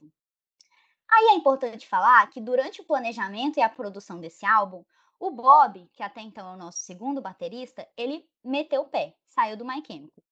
Por que, que o Bob saiu do My Chemical? Segundo relatos, ele teria brigado com o Mike por alguma coisa que a gente não sabe o que, que é. O Gerard sentiu as dores, se meteu na briga, deu uma confusão danada, e aí o Frank, tadinho, foi lá no blog oficial do My Chemical e escreveu: Gente, o Bob hoje está saindo da banda, não faz mais parte. Sempre sobra pro Frank, né, escrever que o baterista tá saindo, que depois a gente vai contar mais uma dessa aí. E aí a gente não sabe qual é o motivo certo da expulsão, mas a gente sabe que rolou essa briga aí com o Mike. E depois disso, o comportamento do Bob mudou muito. A gente ainda vai gravar um episódio falando das tretas dos bateristas, então eu não vou dar muitos detalhes. Mas só para vocês ficarem sabendo, o Bob começou a falar mal do Mike Chemical nas redes sociais, começou a mandar indireta, ficou zoando o Mike, que o Mike teve uma época que ficou muito ruim e foi para reabilitação de drogas, né? E aí o Bob ficava zoando ele, postando foto daquelas moedinhas que as pessoas reabilitadas ganham. Acusou é. o Mike de ter traído todo mundo, foi um dedo no cu e gritaria. O é. Bob, depois que saiu da banda, espirocou. Vamos lembrar que o Bob estava na banda desde a época de Revenge, então né, o Bob passou bastante. É, é, o Fandom entrou, cresceu, o Bob estava na banda. Então, assim, o Bob era muito querido no Fandom. Na época que aconteceu, gente, todo mundo ficou triste demais. E outra coisa, Foi o Fake tem um apego a baterista, vocês vão entender nesse episódio que a gente fala sobre os bateristas, mas ele tem um apego aos bateristas e sempre se ferra. E, tipo, o Bob era era aquela pessoa que não gostava de ser filmada na banda, mas ele fazia uma ótima dupla com o Frank e ele era muito engraçado. Então, tipo assim, todo mundo no fandom era apaixonado por ele. E Nath, veio uma dessa. Eu amava o Bob, gente. Eu amava ele. Pra mim foi muito doloroso. Então, na época foi muito pesado, cara. Foi pesado porque a gente assistiu ele sair da banda e foi pesado porque ele fez depois que ele saiu da banda. Então, assim, decepção atrás de decepção. É porque quando ele saiu, a gente não sabia. Ele saiu. Não, ele saiu, beleza. Ele saiu, foi um problema dele com a banda até então. Todo mundo ficou triste e ainda gostava dele, né? Aí, enfim. O problema ele... foi que ele resolveu ir pro Instagram e revelar quem ele era de verdade. Não, o Twitter é... dele, pelo Twitter amor de também. Deus. Se mostrou um lixo, eleitor de, Bol... de Bolsonaro, eleitor de Trump, ah. e preconceituoso, homofóbico, e aí foi ladeira abaixo. Mas tá bom. Se ele saiu, quem entrou no lugar? Entrou no lugar o Michael Pedicone. Gente, o que esse homem tem de ruim, ele tem de gostoso, infelizmente, tenho que dizer isso. Ele é, tá? E o que, que o Frank fez? Foi lá e agarrou nele também. Ficaram assim, e carne os dois, gente. Era ele foto era... daqui, era foto dali. Vocês não estão entendendo. É, ai. Com razão, porque. Não, sem razão, porque o Pedicone também era um lixo, mas era gostoso. Bom, aí o, o, o álbum saiu, o álbum foi lançado em novembro de 2010. A banda saiu em tour para promover o álbum. O Bob foi expulso, o Michael Pedicone entrou no lugar. É, mas aí a gente só lembra que o Pedicone já não veio como um integrante da banda. É. Esquece, entendeu? O Mike ficou, ficou formado em quatro pessoas mesmo. Eu acho que eles já desistiram. Para não vão botar baterista como integrante principal da banda, porque não vale a pena. Isso, o, o Michael fazia parte da banda de apoio, né? Que é muito comum, Isso. mas não era integrante. E aí tá bom, foi lá fazer os shows da turnê do, do Danger Days lá, o Michael Pedicone, todo amiguinho do Frank. Aí o que, que aconteceu? O Pedicone também foi expulso da banda. Por quê? Porque ele foi pego roubando alguma coisa. Nossa, Midiamas, você está acusando o cara de roubo? Não, gente, ele foi pego em flagrante, roubando, com direito à polícia, com direito a tudo quanto é coisa que vocês imaginarem. Aí. Pegaram ele no pulo. Uhum. Tadinho, foi lá o Frank mais uma vez no blog do My Chemical. Gente, o Pedicone está saindo da banda porque ele roubou a banda. Eu tô rindo de tristeza. Aí, gente, o Pedicone deu uma entrevista tempos depois falando que tinha sido uma confusão que ele tinha um mal-estar com um integrante. A gente não sabe que integrante que é, não sabe se é do apoio, se é do técnico, se é do pessoal do MyChemical. Mas ele deu uma entrevista falando que ele tinha um problema com o integrante e ele queria que esse integrante fosse demitido. Aí o que, que ele fez? Tentou incriminar o cara, a pessoa. Só que o feitiço virou contra o feiticeiro, que acabou que ele foi pego com a boca na botija e foi expulso, chamaram polícia e tudo. Mas o Mike Chemical acabou retirando a queixa depois e Vida Seguiu em frente, é. Isso. Tadinho do Frank, eu fico com dó. Porque ele se apegou ao Pedicone também muito rápido, porque na época que o Pedicone entrou, o Frank estava para cima e para baixo com ele, postava foto, tweet um para o outro. Era. Enfim, né? Aí veio o Frank. Porque o Pedicone um... já era amigo deles de antes. Já. Sim. Se eu não me engano, tem um vídeo dele que o Gerard tira a camisa dele no é. Pro Herve. Tem. É. Ele substituía de vez em quando. Isso. Ai, gente, ele é o típico hétero topzera que a gente não deve confiar, entendeu? Aquela pessoa que anda de regata. Quando a pessoa anda de regata, se você anda de regata, me desculpe. Mas quando a pessoa anda de regata, eu já fico assim. Hum... Enfim, sem preconceitos com pessoas que usam regata, tá? Juro. E aí foi isso, gente. Aí saiu o Danger Days, metade, 90% do fandom odiou, tacou o pau, e eu amei, e Pedicone foi expulso. E aí, quem entrou no lugar para substituir ele foi o Gerald, Gerald Alexander. Mas as minhas vão falar melhor aí no próximo tópico. É, aí a gente vem pro Conventional Apples, né, que não é um CD, um CD do My Chemical, porque a gente, a gente sabe que CD, tour e tudo mais, acabou em Danger Days. Ele foi um projeto que começou a ser produzido em fevereiro de 2012 e foi lançado em setembro do mesmo ano. As músicas foram é, as músicas que foram gravadas, elas foram compostas em 2009. Então, tipo assim, o que a gente vê é que o Conventional Apples veio com aquelas músicas assim descartadas em álbuns anteriores. Naquela época eles escreviam e tal, não entrou no álbum e eles resolveram lançar esse projeto aí com algumas músicas. E igual a Mitch falou, o Gerald Alexandre, ele foi o baterista do projeto e das apresentações que vieram posteriores e tudo mais. Então, assim, mais um baterista que é muito é amigo da banda. Esse é bonzinho. Até hoje não fez nada de ruim. É, não, ele é muito tranquilo. É, só contextualizando, gente, o Conventional Weapons, as músicas foram, gra foram gravadas em 2009, e se não me engano, é, ele foi o álbum que foi descartado é, para fazer Danger Days. Então, tipo assim, eles começaram a compor as músicas para fazer Conventional Weapons. Era ele que era para ter sido o álbum com Era e tal. Só que eles não estavam gostando do jeito que estavam ficando, jogaram tudo fora e começaram a fazer Danger Days. Se não me engano, foi isso que aconteceu. Posso é. falar? E, e ele não é um CD.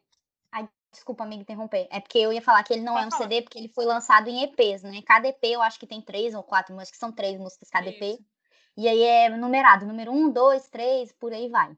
Então, foi um é projetinho que o Mike, foi um projetinho que o Mike Chemical resolveu falar assim, ah, vou dar um, uma graça pros fãs aqui. Ah, vou acabar com a banda daqui a pouco, deixa eu lançar isso aqui. Vou ganhar um dinheirinho extra desses otários aqui. tipo isso. E a gente chega agora no tópico que a Nath vai triste. Fim. O fim. Era um dia muito lindo, gente. 22 de março de 2013. 22 Nossa, amiga, você lembra de cabeça? Foi 22 ou 23, um desses dias. Eu acho que é 22. É, o Gerard era um dia muito lindo, gente. Até que você entrou na internet e viu que deu muito ruim. O Gerard anunciou no site da banda o fim do My Chemical. Inicialmente, ele falou poucas coisas, assim. Amiga, foi um fim, um post no site com fim com três linhas. Três linhas. Aí depois ele escreveu uma carta. Depois de umas semanas ele voltou. E aí ele escreveu uma carta mais elaborada. Mas inicialmente foi tipo assim: valeu, galera. Falou, tchau. Eu lembro que eu xinguei no Twitter na época com essas três linhas. Fiquei assim, caraca. Aquele meme do vou xingar muito no Twitter. É. Isso, porque eu lembro, gente, que, tipo assim, porra, era a banda que a gente falava, é, a gente sempre falou, pelo menos eu levava muito isso comigo, tipo assim, era a banda que salvava a vida da gente, sabe? E, e acabar com simples três linhas, eu fiquei muito bolada, real. Foi triste. Até hoje. Mas depois ele voltou lá, só para passar um paninho aqui, depois ele voltou lá e contou. O que, que acontece? É, na época da Tour de Danger Days, gente, vocês vão ver pelas fotos, George estava extremamente magro. E ele depois ele veio contar que ele estava sofrendo com distúrbios alimentares, com distúrbios é, é, mentais também. Ele não estava legal e ele tinha voltado a beber. Então, motivado por tudo isso e sabendo que ele ia voltar para aquele buraco que ele tinha custado a sair em 2004, é, eles tomaram a decisão. Bom, ele tomou a decisão de acabar com a banda. Rolava um boato que ninguém sabia. Que ele falou assim, um dia ele falou, falou acordou e falou, vou acabar com a banda hoje. Rolava esse boato aí que o coitado do Frank só ficou sabendo quando junto com todo mundo, né? Mas eu acho que isso já caiu por terra, assim. Eu acho que eles não sabiam quando ia ser anunciado, mas eles já sabiam que a banda ia terminar. acho que o dia do anúncio ninguém sabia não, mas é, já tinha ficado acordado com todo mundo que a banda tinha acabado. É, na época, muita. Nossa, gente, saiu um monte de boato, porque foi um timing. No ano de 2013, foi muito. Nossa, foi tanta merda que aconteceu. É, muita gente ficou falando que era por causa da saída, por causa de alternância dos membros da, de bateria. Também teve uma história com o Mike, lá do divórcio do Mike, tá no episódio Amores e Desamores, vai lá pra você ver. É, mas ele falou que não, que não tinha nada a ver e que era a decisão mais saudável a ser tomada naquele momento. Para nós, caiu o chão, assim, ó, pá. Não, foi horrível. Foi, foi horrível. Porque na época a gente já estava pensando, gente, a gente já estava fanficando o MCR5, que era o próximo álbum que ia vir. A gente já estava contando com isso. O anúncio que a gente esperava era do próximo álbum, não era do fim. Aí veio o fim. Assim, ó, do nada. Como é que foi para vocês, gente? É preciso falar? Precisa contar o caso. Ah, sim. Pra mim, na época, gente, eu fiquei com tanta raiva tanta raiva. Porque assim, você é, você sabe que acabou. Hoje, né, eu com 26 anos, eu tenho consciência de que foi necessário, que o Gerard não estava bem.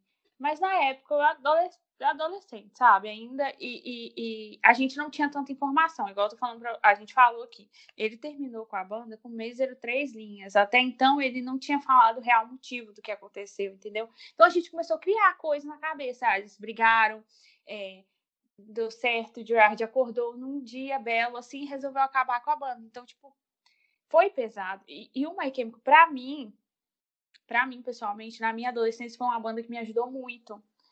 Porque eu tive N, é, é, eu tive problemas com a minha sexualidade, eu tive problemas em relação ao meu pai, né? Meu pai, entre aspas. Então, assim, eu tive, era uma banda que me dava suporte. Pô, velho, eu ia pra escola, antes de ir pra escola, eu ligava lá, botava os CDs lá pra tocar pra me tomar banho para me arrumar para a escola. Então era uma banda que tipo eu ouvia demais. E, e na época eu lembro até que a gente estava fazendo projetos para trazer a banda de volta ao Brasil. E o Fendo era bem, bem movimentado e a gente sempre tinha projetos, a gente sempre tinha coisas para fazer e a gente queria muito que a banda voltasse, porque o Mike veio para o Brasil uma vez só. Então, foi difícil. Eu lembro que eu chorei muito. A banda que me faz chorar, gente. E, e eu fiquei muito tempo sem escutar. Muito tempo. Eu não conseguia ouvir. Eu escutava projetos assim paralelos, igual o Frank sempre teve outras bandas, acompanhei. Mas o My Chemical, para mim, no dia do anúncio do fim, foi o fim para mim também. Eu não conseguia ouvir. Doeu. É. É isso aí. Eu não, eu não sei, eu, eu tenho uma lembrança na minha cabeça, porque, para quem não sabe, que é todo mundo que não sabe, né, no caso, eu nasci em Rondônia, então, tipo assim, lá não tinha esse negócio de movimento punk, movimento emo. Na minha cidade era uma cidade de interior do estado, não tinha nada de movimento de nada. Todo mundo ouvindo sertanejo o dia inteiro. E não sei como que eu fui parar nesse negócio de gostar de banda, de rock, de punk. Mas enfim, eu lembro que eu estava na aula, eu estudava à tarde e não tinha celular, não tinha nada disso. Acho que não sei se tinha computador lá em casa. Acho que eu tinha acabado de ganhar um computador, que a internet era muito ruim, um negócio assim muito difícil. Eu sei que em algum momento desse dia eu saí do colégio, voltei para casa, sei lá, acho que liguei meu computadorzinho com a internet ruim de escada e aí eu vi nas notícias que o My Chemical tinha acabado. Eu achei que era piada, fiquei tipo assim, tá bom. É, cadê? Quem vai entrar aqui para me contar que isso é mentira? E não era. E aí foi bem parecido com a Ingrid, assim, eu parei de escutar, fiquei anos. Tanto é que se for pegar meu Last FM, o My Chemical, tadinho, tá nem perto de ser o mais ouvido, porque fiquei anos sem escutar. Aí, em 2016, quando eles lançaram Living with Ghosts, deu aquele gás, né? Voltei ali, empolgação, aí também não era nada. E aí, agora que a banda anunciou o retorno, que a memória afetiva, né? Você lembra tudo que passou. Eu, depois que chegava da escola, ligava a TV na MTV, porque o clipe de Helena ficava passando, The Black Parade ficava passando. E aí, depois que a banda voltou, que me deu gás de novo de reaviver, né? Reviver o sentimento. Mas foi muito triste para todo mundo, com certeza. É, na época eu tava. Foi meu ano de vestibular, eu lembro disso. E e eu tava no Tumblr nessa época, eu não fazia mais parte do fandom. É, eu não tava mais no Orkut, acho que até o Orkut já tinha acabado, porque é, a gente, eu, eu lembro que eu fazia parte do fandom do Orkut, mas o, o fandom do Orkut já tinha acabado, o Orkut já tinha acabado, e eu já tinha ido pro Tumblr, e aí eu ficava lá no meio das gringas. E, e aí eu lembro que eu abri o Tumblr um dia, na maior das inocências, e na época eu tava super ativa no fandom, gente, tomei, tomei pra dentro mesmo. Na maior das inocências, e tipo assim, o Tumblr estava. Nossa, eu acho que eu, eu nunca vi. Nem quando. Não, vou entregar um negócio aqui. Nem quando o One Direction acabou, tava daquele jeito. Não tava. Foi, foi punk demais naquela época. E, nossa, eu fiquei um tempo sem conseguir escutar nada. Mas depois que passou, tipo, um ano, assim, é, eu tinha uma playlist que ficava sempre quatro músicas, todos do The Black Parade, talvez. Mas eu escutava sempre, todo dia. Mas eu só voltei também, né? Fui fazer outras coisas, fui participar de outros fandoms, fiz um milhão de outras coisas, cresci. E aí, quando a banda retornou, eu voltei e foi assim que eu conheci as meninas que a gente se conheceu. Foi quando a banda voltou. A gente, a gente provavelmente se cruzou aí no, nos fandoms antigos, lá nas comunidades do Orkut, mas a gente não chegou a se conhecer, não. Com aquele monte de Foi. perfil fake de Gerard, é... como é que vai saber quem é? Exatamente. E, gente, eu achei aqui o, as três linhas que a Ingrid falou, posso comentar brevemente? Pode. Claro. Vou falar em português a tradução adaptada, não literal, não literal, que postaram assim no dia 22, estava certa, Nath, numa sexta-feira, 22 de março de 2013. Dor. Postaram assim. Fatídica. É, estar nessa banda pelos últimos 12 anos foi uma verdadeira bênção. Nós fomos em lugares que nunca imaginamos que iríamos. É, fomos capazes de ter experiências que nunca pensamos que fosse possível. Nós dividimos o palco com muitas pessoas que admiramos é, e, com o melhor de tudo, nossos amigos. E agora apesar de todas essas grandes coisas, chegou o tempo de acabar. Obrigada por todo o suporte e por ser parte dessa aventura. My Chemical Romance. Foi isso. E foi tá só. vendo, gente? E, e foi Chegou só. a hora de acabar. Tipo assim, a gente ficou. Acabar como assim? Eu fiquei tipo assim, mano, mas acabar como assim? Não entendi, não. Acabar como assim? Nossa, eu fiquei com tanta raiva, amiga. eu nem sei por que, que na época eu não joguei você desse tudo fora do My Chemical. Amiga, ainda bem que você não fez isso, porque hoje em a dia. dó do dinheiro. Graças a Deus que eu tenho todos agora, gente. Menos Ainda o Bullet. Tá. É, se alguém quiser vender o Bullet aí pra esse baratinho, eu tô aceitando. Amiga, a gente vai conseguir, eu tenho fé no senhor. Eu também. Bom, a próxima sou eu? É. Aí a gente chega pro retorno, gente. Pensou que tinha acabado? Pensou errado, otário. Mais ou menos, não tava muito errado, não. Sim, depois de muitos Depende anos. do ponto de vista. É, A banda morta ressuscitou e continuou morta. exatamente.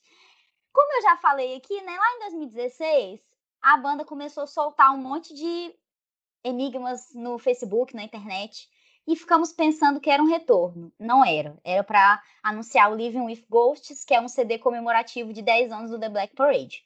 Passando esse tombo em 2016, todo mundo já conformado que essa banda nunca mais voltaria, um belo dia, aí sim foi um belo dia. Nossa, que belo dia.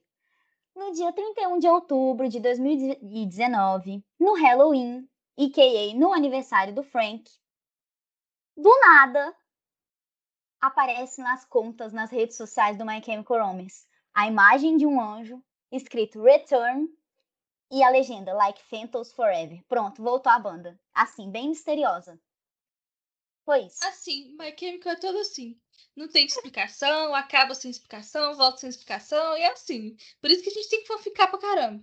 Ai, gente, mas agora sim, agora eu, eu gostaria de ouvir com gosto. Como foi o dia de vocês quando eles anunciaram o retorno? Isso que a gente tem que comentar aqui. Amiga, eu achei que eu tava sendo palhaçada. Eu achei que eles iam anunciar outra coisa assim de música de novo, entendeu? Com My Chemical é dessas. Não achei que eles iam voltar. Eu demorei a acreditar, na verdade. Ainda não acredita? Eu ainda não acredito, sabe? É, é, mais ou menos isso aí, entendeu? Eu fiquei assim, não pode, isso não pode estar acontecendo.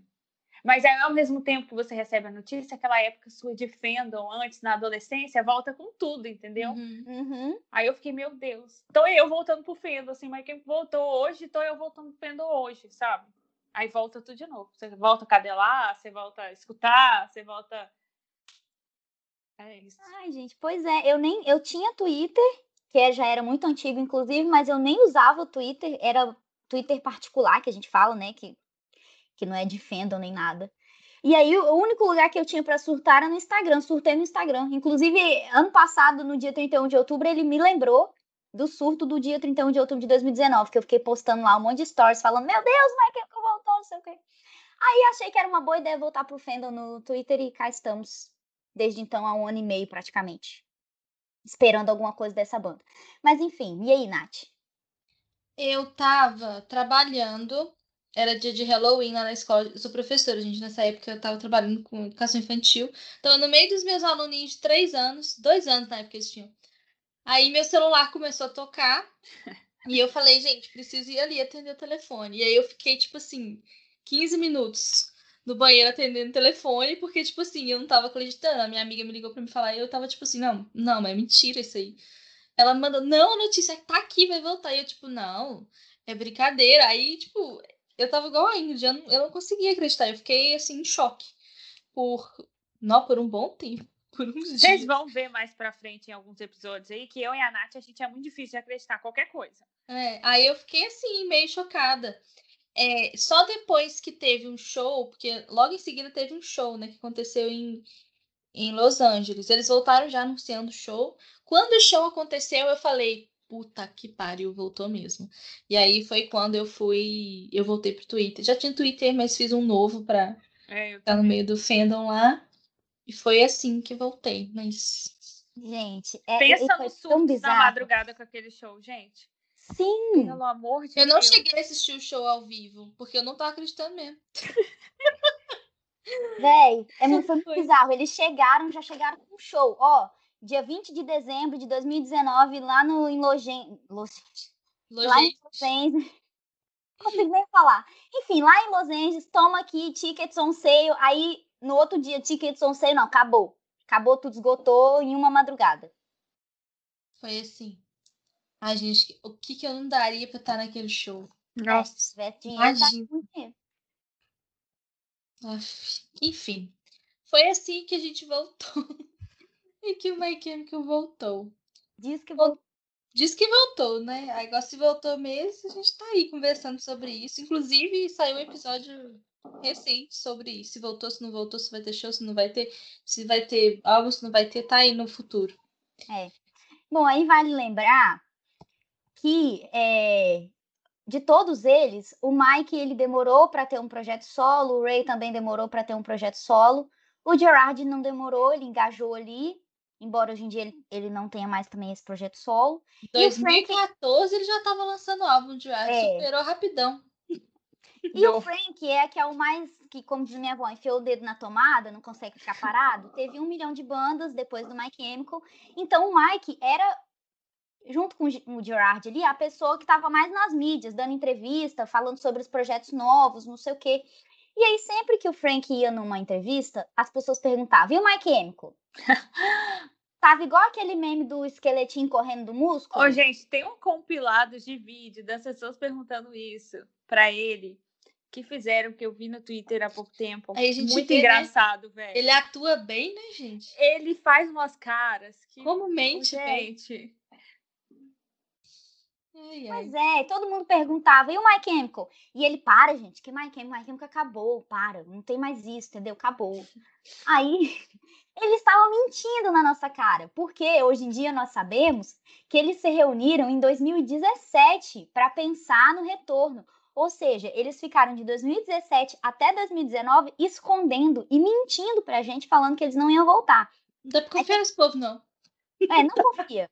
Aí o que, que o Frank fez? O Frank postou uma fotinho de um biscoito da sorte lá que tinha uma mensagenzinha que falava If the broke clock is right twice a day. Mesmo um relógio quebrado é, está certo duas vezes ao dia. E aí, ele acha que a gente é o quê? Ele é ridículo. Ele é ridículo, gente. Aí, quando a banda voltou, ele postou lá, falando, ó, eu avisei aqui, ó, even the broken clock. ah, tá bom, palhaço. Depois de xingar todo mundo. Coitado do Joy Jonas. Conta aí, gente, conta a treta do Joy Jonas.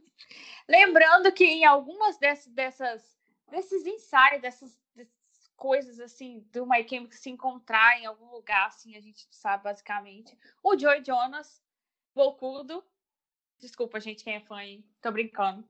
Ele resolveu dar uma entrevista numa rádio em que ele falou que o My Chemical ia voltar porque ele tinha visto, ouvido eles tocando em alguma coisa, ou ouvido é, que eles estavam ensaiando no mesmo Isso. lugar que ele, porque na época o Jonas Brothers também estava voltando.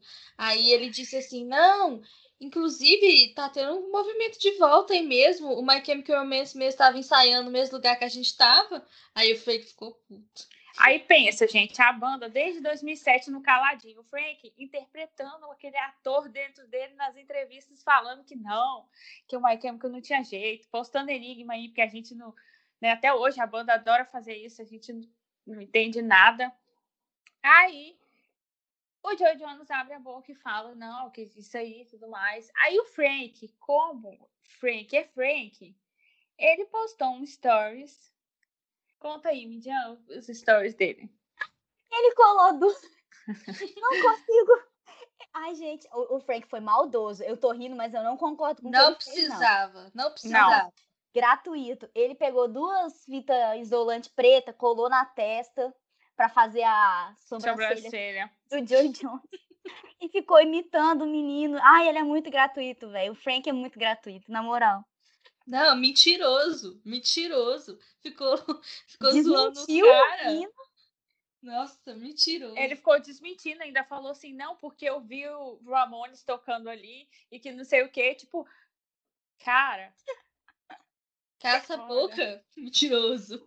Ele foi grosso mesmo, desmentiu o menino na cara dura, velho. Uhum. Se eu fosse o Joe Jonas, depois do anúncio, eu tinha ido lá e falado com o Frank, tá vendo? Tinha postado no Twitter ainda, tá vendo? Eu tá pedi indenização. Eu processava. Bom, aí, gente, olha que coisa triste. Essa pauta foi feita em maio de 2020. Nós estamos em, ma... em abril de 2021, quase tem quase um ano. O que está escrito na pauta? Vou ler para vocês. É, um show foi realizado em Los Angeles em dezembro de 2019 e uma tour passará pela Europa, América do Norte e Ásia. Foi agendado para 2020, mas foi postergada para 2021 por conta da pandemia. Pois então, foi postergado de novo ontem para 2022. Foi. Eu tomei um susto, gente. de palhaço aqui, ó. Esse coronavírus do Com caralho. aquela notificação do, do My Chemical, eu tomei um susto. Sabe por quê? Porque eu não vi nada relacionado a Merchan, assim. Eu vi uma foto eu também. De sabe, pareceu para mim que quando aparece no Instagram a notificação na frente do celular, assim, apareceu a, a foto, assim, e eu vi com uma cor diferente, né? O símbolo da cruz também tava diferente. Falei, meu Deus, tá acontecendo alguma coisa. Aí quando eu olhei, eles estavam pulando as Não, datas do show. Ontem eu tava trabalhando. Aí eu abri o nosso grupo do WhatsApp, tava assim a Mid falando, mas eu fiz um post. Eu falei, nossa, tive um mini infarto. Natália quase aí. caiu da cadeira. Não, eu falei, gente, o My Chemical fez um post, aí eu tô doida. Aí a Ingrid, é pra adiar os shows. Aí eu, só ah, tá, que eu só vi sabia. isso. Só que eu só vi isso, assim, do My Chemical fez um post, meu coração foi na boca. E aí já voltou de novo quando a Ingrid falou, não, é só pra adiar show de novo. é, é, e eles deixam claro lá, quem não sabe, quem tá cansado dessa adiação, assim, que a gente sabe que a situação da pandemia ainda tá muito crítica, ainda a situação não tá legal.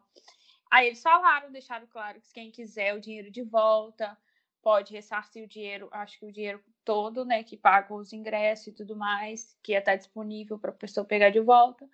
E, senão, a, a, shows iam ser reagendados, né?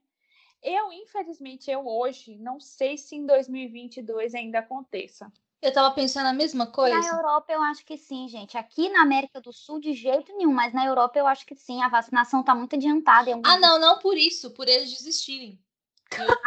Nossa, gente. Graças a Natália, Eu pensei nisso, mas eu não quis falar, porque a mídia ia me bater, sabe? Mas Nossa, eu pensei... vocês me deixaram com a cara, uma cara de tacho. Tô eu pensando, né? Vamos, pandemia. Não por causa de show, com certeza, mas para as pessoas pararem de ficar doentes, pararem de morrer, parar com as tragédias, todo mundo vacinado. Pode ser que no fim de 2022 seja possível, não sabemos. Aí Não, é, você fala, não, é porque eles vão desistir mesmo. Mas É eu porque- acho. é, amiga, eu também sei lá, sabe?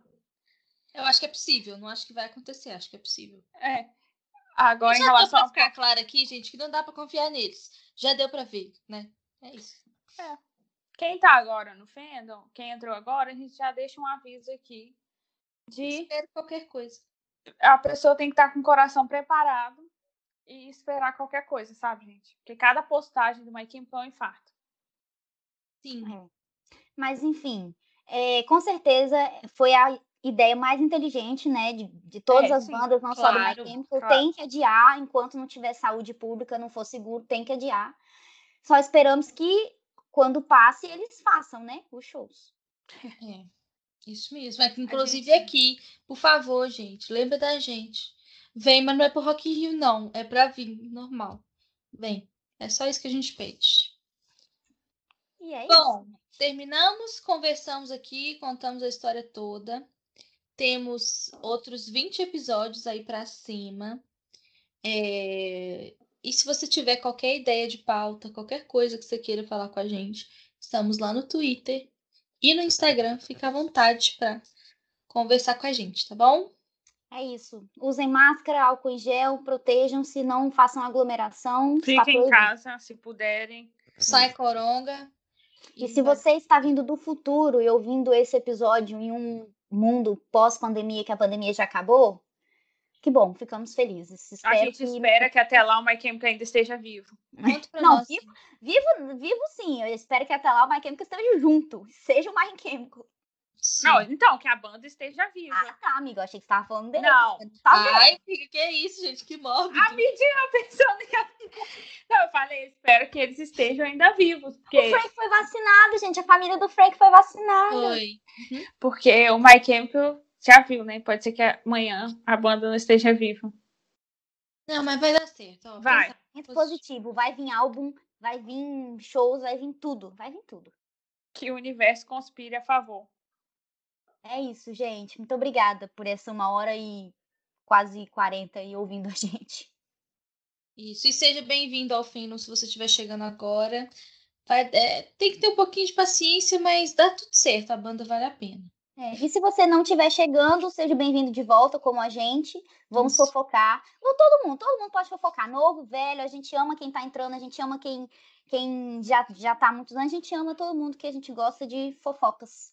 Fofoquinhas. Um beijo pra vocês e até os próximos episódios. Beijo. Tchau.